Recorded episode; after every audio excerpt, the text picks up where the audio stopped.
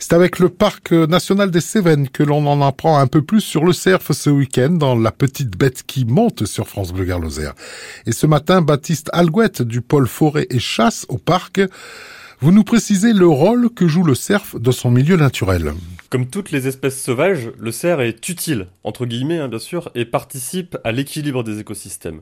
Alors par exemple, les cerfs vont transporter des graines dans leur pelage et favoriser la dispersion de la végétation.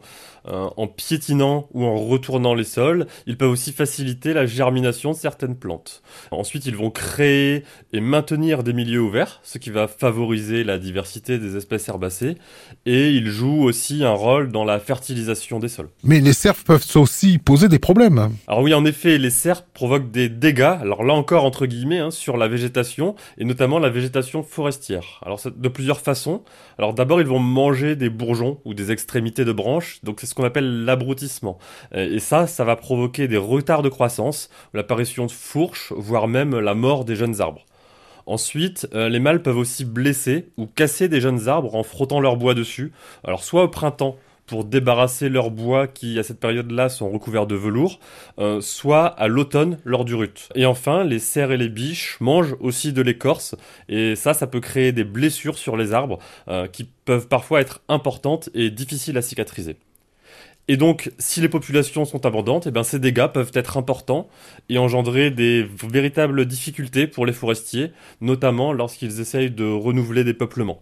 Et ça peut aussi provoquer des pertes de rendement sur les prairies agricoles.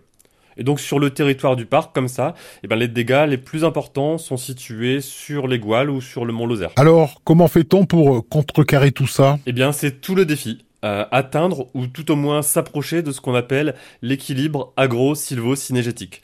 Alors en deux mots, euh, c'est conserver durablement des populations animales sans menacer pour autant les activités agricoles et forestières. Alors aujourd'hui, en l'absence de grands prédateurs, la seule façon de réguler les populations, c'est la chasse. Et c'est donc le premier levier qu'il faut actionner pour essayer de maintenir des populations à un niveau acceptable. Et donc tout dépend de la définition de cet acceptable. Euh, donc ça veut dire pour ça qu'il faut nécessairement instaurer un dialogue entre les acteurs, entre chasseurs, forestiers, agriculteurs, services de l'État, pour euh, partager des objectifs et ensuite les traduire en mesures de gestion. Merci Baptiste Alguette. Je rappelle que vous êtes responsable du pôle forêt et chasse au Parc national des Cévennes.